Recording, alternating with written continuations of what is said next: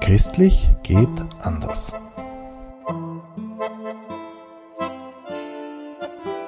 Herzlich willkommen beim Podcast von Christlich geht anders. Das ist die erste Folge, die wir jetzt hier aufnehmen. Äh, Christlich geht anders ist eine Initiative, die sich vor knapp zwei Jahren gegründet hat, äh, aus verschiedensten Organisationen, um gesellschaftspolitische Themen auch im christlichen Bereich näher zu beleuchten, hier aufzugreifen. Wer mehr darüber wissen will, findet alle Infos auf unserer Homepage www.christlichgehtanders.at. Mein Name ist Marcel Kneuer. Ich bin äh, auch ein Aktivist bei Christlich geht anders. Meine Heimat ist die katholische Jungschar, bin derzeit hauptsächlich aktiv in der katholischen Aktion in der Ärztetöse Wien. Und unser erster Gast heute ist Dr. Michael Heinz. Er ist Jesuit kommt aus der Universität Leipzig von der Theologischen Fakultät, Abteilung Religions- und Kirchensoziologie, war heute bei einem äh, Frühstück der Katholischen Sozialakademie Österreichs schon äh, ja, als Gast da, hat hier referiert und wir freuen uns, dass wir ihn hier jetzt bei unserem Podcast begrüßen können. Guten Tag. Vielen Dank. Guten Tag. Äh, Ihre Forschungsschwerpunkte sind Religionssoziologie, Armutsforschung, christliche Gesellschaftslehre und Religion und Rechtspopulismus. Und das ist auch das Thema äh, des heutigen Podcastes, Rechtspopulismus. Und ich fange da gleich mit der ersten Frage an, weil ich selber da äh, ja, sehr wenig weiß. Man hat Rechtsextreme, man hat Konservative, ähm, aber Rechtspopulismus, was ist das genau? Also das ist eine ganz entscheidende Ausgangsfrage. Ich denke, unterscheiden wir erstmal Rechtsextremismus von Rechtspopulismus. Rechtsextremismus will unmittelbar das, System als solches zerstören oder außer Kraft setzen. Rechtspopulismus setzt sozusagen geschmeidiger an, versucht sozusagen Menschen mitzunehmen, aber man muss auch sehr nüchtern die Grundgedanken äh, dieses Konzepts verstehen. Ich würde das mal ganz pragmatisch in drei äh, Gedanken äh, zusammenfassen. Erstens ist Rechtsextremismus vom Inhalt her eine Ideologie, äh, die Gesellschaft so behandelt und betrachtet, als sei sie gespalten in zwei ganz zusammengehörige, aber an, miteinander kämpfende Lager, nämlich einerseits das reine, unverdorbene Volk, andererseits die korrupte Elite da oben. Ja? Und eben eine Ideologie, die weiter behauptet, dass Politik sozusagen Ausdruck des allgemeinen Willens des Volkes sein müsse. Daran schließt zweitens an, jetzt dann eher vom politischen Anspruch der Führungsgruppe her, der Partei her, äh, dass eben diese Partei oder diese Bewegung den dezidiert moralischen Anspruch hat, jenen allgemeinen Willen des Volkes ausschließlich zu vertreten. Ne? Also nur wir, die Partei, also die rechtspopulistische Partei, wir vertreten das Volk und nicht die anderen, nicht die Eliten, nicht die Gewählten. Ähm, dritter Punkt ist, was ich nennen würde mit politischen Forschungen, ähm, den Neo-Autoritarismus. Ja? Also ganz kurz gefasst sozusagen diese Einstellung, äh, die einfach sich gegen die Schwächeren wendet, sozusagen eine Dominanz gegen die Schwächeren, die Minderheiten, die Fremden ähm, und die dann verbunden ist natürlich mit einem Einsatz harter Machtmittel, äh, der einfach von auch individuellen Affekten gesteuert ist und nicht eben sozusagen eingebettet ist in eine, sagen wir, demokratische Ordnung mit Menschenwürde, Menschenrechten, Sozialstaatsprinzipien, Rechtsstaatsprinzipien und so weiter um das ein bisschen konkreter zu machen, äh, wenn man jetzt das deutsche Parteienspektrum anschaut, wen würden Sie da als rechtspopulistisch einstufen? Also eindeutig die sogenannte AfD, die sogenannte Alternative für Deutschland, die sich auch bewusst gegründet hat als Alternative gegen das System Merkel. Ja, die sagt, die Grundaussage ist, das System Merkel muss weg. Ja, das ist die einzige politische Forderung, die jetzt dezidiert vertreten wird eben mit zwei anderen Politikfeldern sozusagen Ausschluss äh, aller äh, zugereisten, zurkrosten, sagt der Österreicher, und ähm, quasi diese Polemik in der Gender-Debatte. Und das heißt, wir haben in Deutschland sehr, eine sehr starke Debatte derzeit über die CSU auch. Glauben Sie, dass die CSU auch in diese Richtung tendiert oder würden Sie sagen, die ist eigentlich da ganz woanders? Also die CSU, sage ich mal, spielt mit rechtspopulistischen Gedanken. Sie spielt damit und fällt damit auf die Nase. Ja. Ähm, wir hatten dieses interessante Beispiel, äh, als Ministerpräsident Markus Söder ähm, im Sommer ähm, ganz plakativ Kreuze an die Staats ein Kreuz an die Staatskanzlei geheftet hat und dann sagte, das Kreuz ist ein dezidiert kulturelles Symbol, kein religiöses Symbol. Und alle bayerischen Amtsstuben müssen das auch machen. Dann war es interessant, die Reaktion des Kardinals äh, Marx, der sagte, also stopp, das Kreuz ist, also für uns Christen, und wir Bayern sind wir überwiegend äh, Christen, Katholiken, ist ein religiöses Symbol. Es ist nicht einfach, natürlich ist es kulturell beheimatet, verwurzelt, aber es ist generell und, und, und prinzipiell ein religiöses Symbol, und zwar grundsätzlich ein, ein, ein Symbol der Erlösung, und zwar für alle.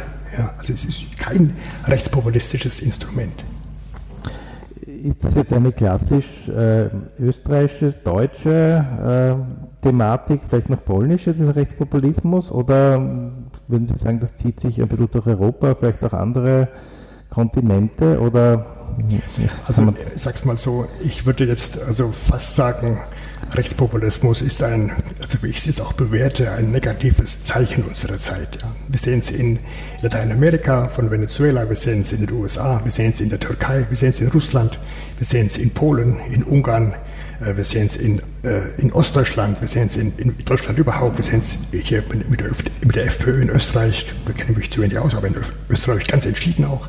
Wir sehen es in Italien, Rechts- und Linkspopulismus, wir sehen es äh, in den Niederlanden, wir sehen es auch in England, die Brexit-Abstimmung, also alles Tendenzen, die sozusagen in diese Richtung gehen. Was löst das aus, diese gesellschaftliche Tendenz? Weil das kann ja nicht nur diese Migrationsdebatte sein, die jetzt in Österreich und auch in Deutschland sehr präsent ist. Ähm, ist in anderen Ländern, teilweise gerade auch in Osteuropa, jetzt gar nicht so dramatisch äh, die Zuwanderung hier. Wo, wo, sind hier diese, die Ursachen dafür? Also ich denke, man muss, glaube ich, sehr gut auseinanderhalten. Einfach mal erstmal zwischen West- und Osteuropa mal differenzieren. Wir haben verschiedene Problemlagen. Wir haben halt, äh, sage ich mal, generell, also wir haben globale Ursachen, die für alle Gesellschaften gelten. Also wir haben, würde ich einfach mal sagen, äh, einen, eine Ideologie des Neoliberalismus, der zum einen den schlanken Staat propagiert hat und damit sozusagen die Verringerung der Staats Kräfte, also auch der Polizisten, der Justizbeamten und damit auch die Unsicherheit erst geschaffen haben, die wir jetzt beklagen. Ja? Ähm, zum Zweiten haben wir ähm, auch global gesehen ähm, mit Lehman Brothers sozusagen eine, eine äh, schon vorher von, von Reagan und, und, und, und, und Thatcher eine Deregulierung, also auch der Märkte, ja, die ja erst diesen ungezügelten äh, globalen Kapitalismus äh, erlaubt haben, sozusagen so über die Bande zu spielen, Finanz, entsprechend vom finanzialisierten Kapitalismus, ja, und der verunsichert. Ja. Auch in Ostdeutschland, äh, ich habe zum Beispiel in, bei Dresden haben wir gute Arbeitsplätze, ja, auch im, IT-Bereich, aber wie sind die sicher? Ja? Das heißt, die, die Global Players spielen äh, die Lohnunterschiede aus. Ja? Und äh, die Unsicherheit, glaube ich, das ist ein wesentlich, äh, wesentlicher Punkt auch für Rechtspopulismus. Ja? Nun, in Osteuropa kommt noch was dazu, ein Ostdeutschland. Äh, da gibt es nach der Wende äh, eine Frustration über die Situation, zum Teil bedingt durch den Vergleich mit Westeuropa, wo es viel besser geht. Ein Pole, der hat an der Universität arbeitet, der hat seine sagen wir, äh, knapp 1000 Euro. Ja. Im Westen haben die das, Fünf, Fünffache ähm, beispielsweise. Und ähm, es gibt auch in, in Ostdeutschland äh, spezifisch so eine Gefühl, etwa durch die Treuhand, durch die wirtschaftliche Umstellung über den Tisch gezogen worden zu sein, ökonomisch. Ja. Dinge werden abgewickelt, ja. Ähm, die, die, Mittelzentren bluten aus, ja. Manche Städte sind stark geschrumpft, ja. Ähm, biografisch Entwertung, ja. Die Ideologie gibt es nicht mehr, die, die, Vereine gibt es nicht mehr, die Beheimatung gibt es nicht mehr. Also es gibt vielfache sozusagen Felder, die sich meiner Ansicht nach verdichten lassen unter dem Punkt Verunsicherung. Und Verunsicherung macht natürlich anfällig, Angst macht anfällig für alle möglichen Gespenster. Und äh, ja.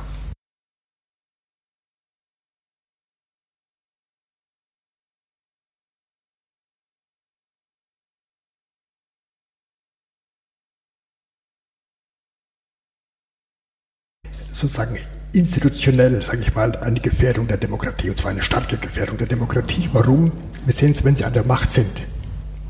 Äh, Ungarn, Polen, Türkei, USA, schwächen sie die anderen, also schwächt die Exekutive, die, die Legislative, also die parlamentarische Debatte, schwächt äh, die Rechtsprechung, ja, Polen Abschaffung des obersten Gerichtes oder, oder quasi Knebelung, ja, in der Türkei, äh, Russland auch Ausschaltung von Zivilgesellschaft, von Presse, ja, Pressegesetze, Ungarn sehen wir die Ausschaltung kritischer Wissenschaft, ja, und äh, sie kauft auch, entweder schafft sie die Gegner ab oder sie kauft sie ein, auch die Kirche, ja.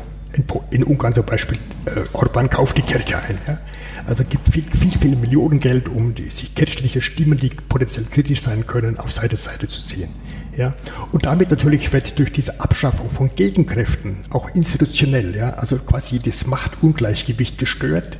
Dadurch ist die Gefahr von Korruption von Politikern da, also herrschende Clique, die dann nicht mehr nach Leistung sich orientiert, nach Gemeinwohl, überhaupt nicht, ja, sondern nur die eigene Tasche wirtschaftet und sozusagen die Vielfalt, die die Probleme aufnimmt aus allen Gesellschaftsgruppen, die sie bearbeitet nach Gesetzen, also nach Gesetzen und nach Erwägungen parlamentarischer Debatte, alles das fällt weg. Ja. Also es ist eine Gefährdung der Demokratie.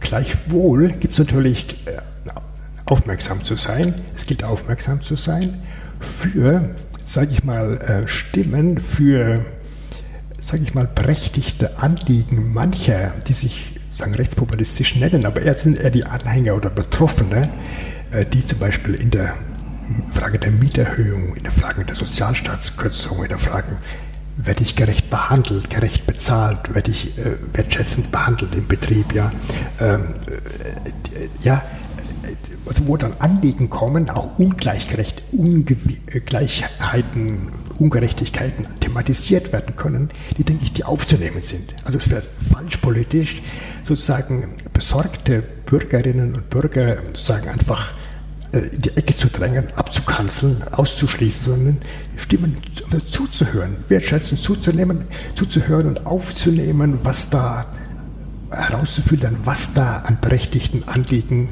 auch sozialer Art, politischer Art, sozialstaatlicher Art da sind. Ein sehr starker Schwerpunktthema auch bei Christi geht anders ist die christliche Soziallehre, die für uns sehr wichtig ist. Ähm, wenn Sie jetzt aus dieser Sichtweise her sich diesen Rechtspopulismus anschauen, wie, was sagen Sie dazu? Ähm, ja, wie sehen Sie das? Ja, also wie lange darf ich darüber reden? da könnte ich jetzt also äh, stundenlang darüber referieren. Also ich würde einfach sagen, wenn ich alle Gesichtspunkte der katholischen Soziallehre, alle sogenannten Prinzipien, die ich also als sechs Prinzipien rekonstruiere, ernst nehme, ähm, komme ich zum Schluss, äh, dass ähm, Rechtspopulismus aus Sicht der Soziallehre äh, nicht akzeptabel ist. Das ist die Grundbotschaft. Äh, ich denke, das kann man einfach zeigen. Ähm, äh, man kann das zeigen am, etwa am, Prinzip der Personalität. Katholische Soziallehre vertritt, wie das Grundgesetz oder die Verfassung sozusagen die personale Würde aller Menschen. Ja? Rechtspopulismus spaltet tendenziell zwischen der Würde der Mitglieder der eigenen Nation und all denen, die unwürdig sind, die anderen, ja, die, die Geflüchteten, äh, die Sozialschmarotzer und so weiter. Ja. Und zum anderen, also das ist einfach nicht akzeptabel, zum anderen ähm, Freiheit als ein Kerninhalt von Personalität wird ja durch den Autoritarismus, wie gesagt, durch den Autoritarismus sozusagen beschädigt. Äh, Subsidiarität ist aber auch schon angesprochen, äh, durch die Zurückschraubung der Gewaltenteilung wird Subsidiarität äh, auch kleingeschrieben und ähm, sozusagen ähm, dann auch das Hilfestellungsgebot im Subsidiaritätsprinzip, also den Hilfe Suchenden, die, die selbst nicht helfen können, zu Hilfe zu kommen. Ja, auch das äh, ist nicht verankert. Und damit auch ist Subsidiarität eben auch, äh, ist auch, Entschuldigung, ist auch Solidarität damit äh, eigentlich äh, nicht, äh, dem nicht entsprochen. Ja. Stattdessen gibt es sogenannte äh, künstliche Solidaritätssymbole, Fahne, Heimat, Gemeinschaft, wir, die Nation, ja. Aber das sind keine tragfähigen politischen Gehalte für eine Politik. Stichwort Gemeinwohl. Ja. Ich meine, äh, das kann man, glaube ich, sehr deutlich sagen. Ähm, schon 1961 spricht die katholische Soziallehre vom weltgemeinschaftlichen Gemeinwohl oder vom gesamtmenschheitlichen Gemeinwohl. Das heißt, wir haben seit 1961 durch alle Päpste hindurch, durch alle sozialen Zykliken hindurch, eine Tendenz, sozusagen Gemeinwohl als Weltgemeinwohl zu verstehen. Ja? Aber bei dem Rechtspopulismus haben wir eine Verengung auf das nationale Wohl, also eine sozusagen eine Verengung des Horizonts. Ja? Ähm, und Gemeinwohl, auch schon mal wie gesagt, durch die Institutionenfeindlichkeit haben wir keine gemeinwohlorientierte Politik. Ja? Nachhaltigkeit. Haben Sie schon mal äh, im, in einem Parteiprogramm der Rechtspopulisten was Solides äh, zum Thema Ökologie gelesen? Also ich noch nicht. Äh, also Laudato Si ist da weithin gar nicht rezipiert. Im Gegenteil, Donald Trump hat eben das Pariser Klimaschutzabkommen gekündigt. Ja, ähm, ja auch die Politiken sozialer Nachhaltigkeit, also Kindergeld, so einfach undifferenziert. Also ich meine, das sind auch politisch ähm, sehr einseitige Effekte, äh, die da hervorgebracht werden, die eigentlich sozial, äh, ethisch äh, fragwürdig sind äh, zum Teil. Also man kann da sicher darüber diskutieren, aber es ist äh, nicht legitim. Gerechtigkeit, ja. Gerechtigkeit. Ähm, also ich denke, äh, Rechtspopulismus beansprucht zwar so gerecht Gerechtigkeit herzustellen, ja, vor allem so die eigenen Anhänger der eigenen Nation. Es gibt sozusagen so einen Versuch, die einzubeziehen, ja, ähm, die symbolisch mitzunehmen, denen eine Heimat zu bieten. Aber Vorsicht, ja, ähm, denn der Kern der Gerechtigkeitsfrage, auch heute der Systemkern, ja, ist weiterhin die Frage, äh, inwieweit äh, einfach kapitalistische Dynamiken, ja, also einfach äh, ein, ein, ein, was wir nennen, ein finanzialisierter Kapitalismus, der nur noch auf, auf Gewinne und, und, und Kosten achtet, ja, aber nicht auf den Menschen. Ja. Diese, Grund, äh, sozusagen, diese Grunddynamik des Kapitalismus, die wird ja im Rechtspopulismus überhaupt nicht angeschaut. Also es geht, ist nicht gründlich genug auf die Systemursachen. Und nochmal Gerechtigkeit, also die Frage der, der Skandalisierung der Genderfrage ähm, zielt an dem, was Geschlechtergerechtigkeit im Sinne der katholischen Soziallehre meint, vorbei. Ja?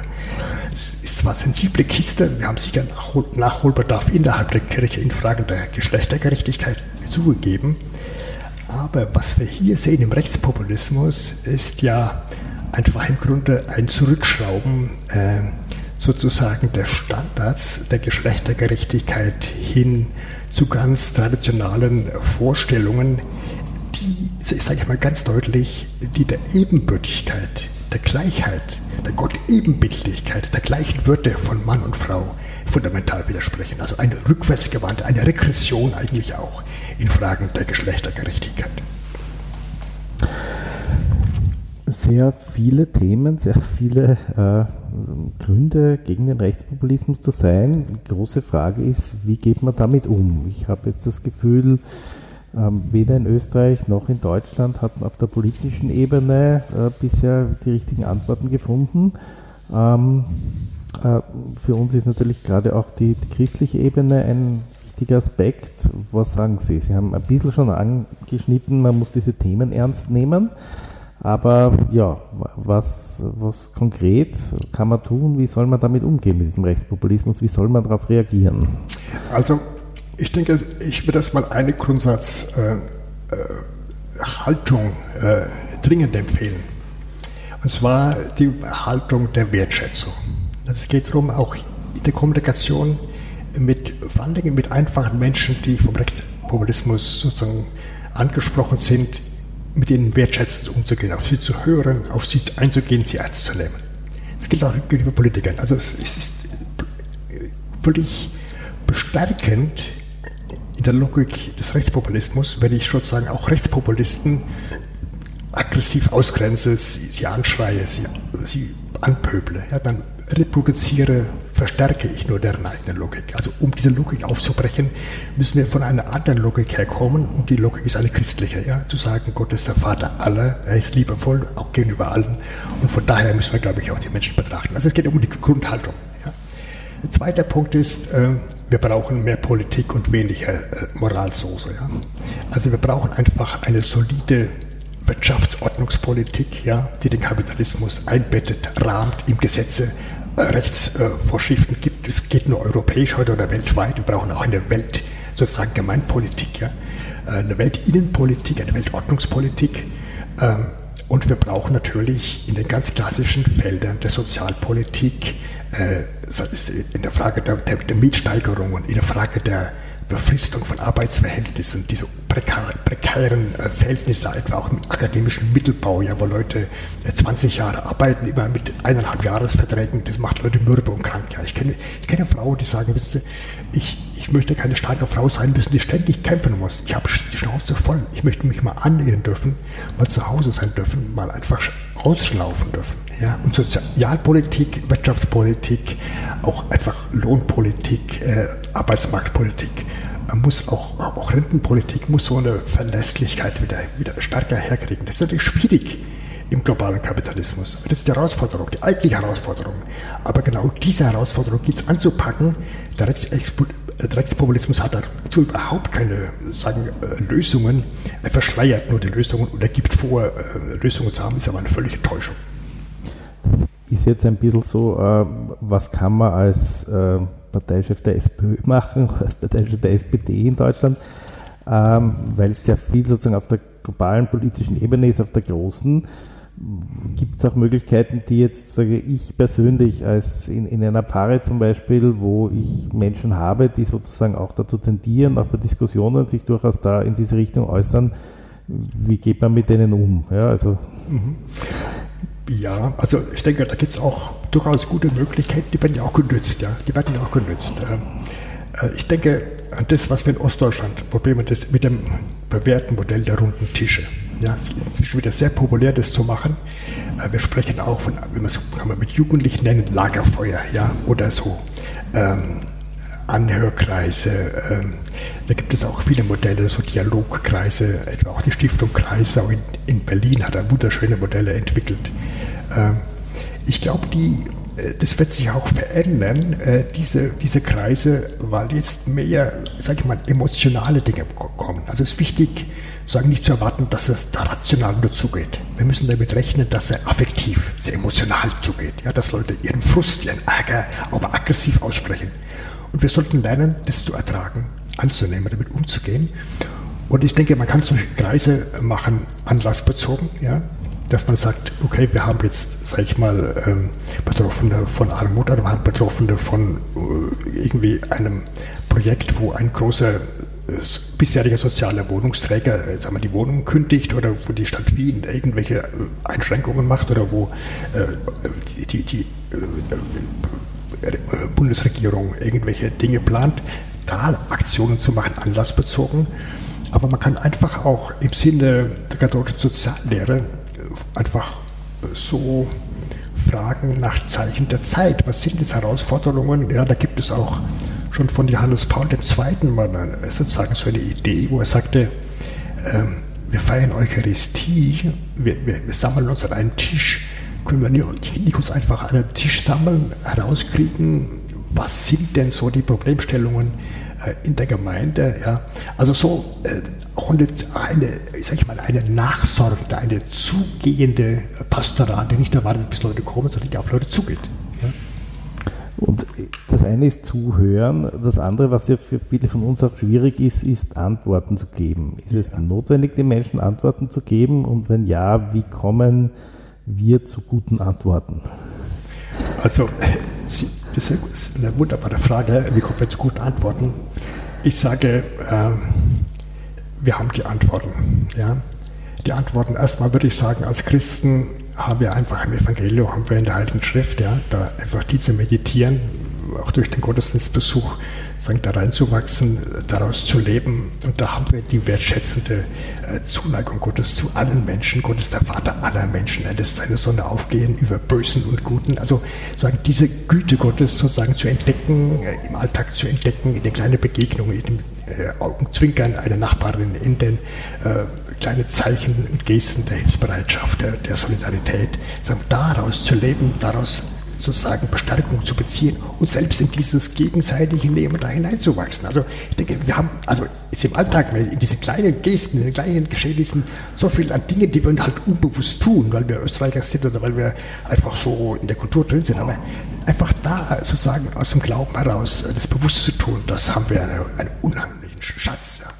Aber wenn ich jetzt nochmal konkret bei den runden Tischen bleibe, ja, ja. dann habe jetzt ich auch dieses positive Gottesbild eines ja. guten Gottes, ja, ja. Frohbotschaft verkündet. Die anderen sind eher so diese mit, äh, ja, ein, ein Gottesbild der Drohbotschaft etc. Ja. ja. Äh, da stehen sich ja zwei Gottesbilder gegenüber. Ja. Also sozusagen, da, da, da ist es dann schon, also sagen, ja, ich kann für mich aus dieser Geschichte leben, aber kann ich dann den anderen gegenüber da argumentieren oder ähm, ist es, ja, wie kann man da tun, ja, um, um diese Menschen auch ein bisschen für sich zu gewinnen? Ja. Oder für unser Bild, das wir vom Christentum haben? Also ich denke, wie gesagt, die Basis ist einfach die Art der Kommunikation. Ja? Also andere sollten spüren, dass wir gütig mit ihnen umgehen. Ja? Menschen wachsen in der Güte, Menschen entkrampfen sich auch in der Güte, Menschen entkrampfen sich in der Gelassenheit, einfach mit Witzen, mit Humor, ja, mit, mit einem guten Glas Wein, ja, also ja, sie haben in Österreich ja wunderbarer Wein auch, also einfach so das Nutzen, was wir da haben, wunderbare Musik, ja, also mit einem Mozart oder einem, mit einem Bach oder mit einem Beethoven äh, kann man eigentlich, kann man einfach auch die Herzen erweichen, ja, erwärmen, ja, äh, einfach Kultur auch, ja, mit Humor, mit Kabarett, ja, mit, ja, einfach wunderbare Sachen, also äh, Bergsteigen, ja, also man einfach äh, staunen über der Natur. Ja, da, da, da, kommen die ganzen Verkrampfungen, die kann sich lösen. Da, da ist man über diesen Kleinigkeiten, über diesen äh, oft sehr verbitternden Erfahrungen, die die Leute haben. Ja. Ähm, und natürlich äh, gilt es eben dann weiter zu fragen, völlig zu Recht äh, haben Sie das im, im Blick. Also diese Frage nach Ursachen, gesellschaftlichen Ursachen, die Frage auch nach Ideologien. Ja? Also natürlich kommt der Rechtspopulismus wie ein Engel des Lichtes her. Ja, der kommt in einem Gewand her, was rauschend ist, was beeindruckend ist, was also zum Teil martialisch ist, zum Teil also wild ist, zum Teil also einfach mit, mitreißend, ja, äh, mit Flaggen, mit Fahnen, mit Feuer, ja. Ähm, Vorsicht, ja. Ähm, das haben wir schon mal gehabt, ja. Als Deutscher sage ich, Freunde, ich, mir kommt das sehr bekannt vor, ja. Die katholische Jugend hat 1930er Jahren, ja, bewusste Gegenveranstaltungen gemacht. Ähm, und hat sich versammelt, wurde dann verboten, wurde versucht einzusperren, weil sie gemerkt haben, hoppla, diese Fassaden, die aufgebaut werden, diese Täuschungsmanöver, dieses, dieses Theater, dieser Theaterdonner, der da gemacht wird von Rechtspopulisten oder damals von Rechtsextremen, von Nationalisten, äh, das ist einfach wiedergöttlich. Ja? Und ich denke, also das würde ich schon sagen, also von meiner gesamten intellektuellen, affektiven und jesuitischen Unterscheidung her komme ich einfach zum Punkt, also dass Rechtspopulismus als Sache, als Sachverhalt, als politische Ideologie, würde ich sagen, ähm, nicht christlich ist. Das kommt nicht vom guten Geist. Ja. ja ich denke, da, damit sind wir mal sozusagen, haben wir die wichtigsten Themen behandelt, glaube ich, aus, aus Ihrer Sicht. Ähm, Gibt es noch was, was Sie allgemein zu diesem Thema noch äh, unseren Hörern mitgeben wollen, sagen wollen? Ja, also ich denke, jetzt mal einfach als Christ gesprochen, als Jesuit gesprochen. Ich denke, wir brauchen keine Angst zu haben. Oder einer hat es mal schon gesagt, äh, äh, der Riccardi, der Chef äh, von dieser Gemeinschaft, äh, die in Italien äh, diese auch weltweite Versöhnungsprozesse macht. Ähm, Gott hat keine Angst. Ja. Wir brauchen auch keine Angst zu haben. Ja. Also so dieses Gottvertrauen zu entwickeln, ähm, denke ich auch Freundschaften zu pflegen. Ja. Denke, wo Menschen Beziehungen pflegen können, wo wir einfach sagen, wir sind auch irgendwie getragen, ich kenne Freunde, die mich mögen, ja. Das sozusagen sind dann so eine Basis, wo man dann auch äh, entkrampfen kann, wo man dann auch und äh, wo man auch sagen kann, ähm, Rechtspopulismus steht auf kurzen Beinen, er wird nicht lange überleben hoffentlich und ähm, ich glaube an einen Herrn, der stärker ist als alle Rechtspopulisten. Ja, ja vielen Dank für dieses Gespräch. Äh, äh, möchte mich auch bei unseren Hörern bedanken fürs Zuhören. Es gibt die Möglichkeit natürlich auch, uns E-Mails zu schicken und auch unter diesem Beitrag zu kommentieren, Ihre Anregungen zu geben zu diesem Thema, äh, wenn Sie sozusagen hier Diskussionsbedarf haben. Und ich freue mich, äh, wenn Sie dann auch beim nächsten, bei der nächsten Podcast-Folge, die ja in ein paar Wochen kommen wird, auch wieder zuhören, wo wir dann ein neues Thema haben. Herzlichen Dank. Bitte gerne.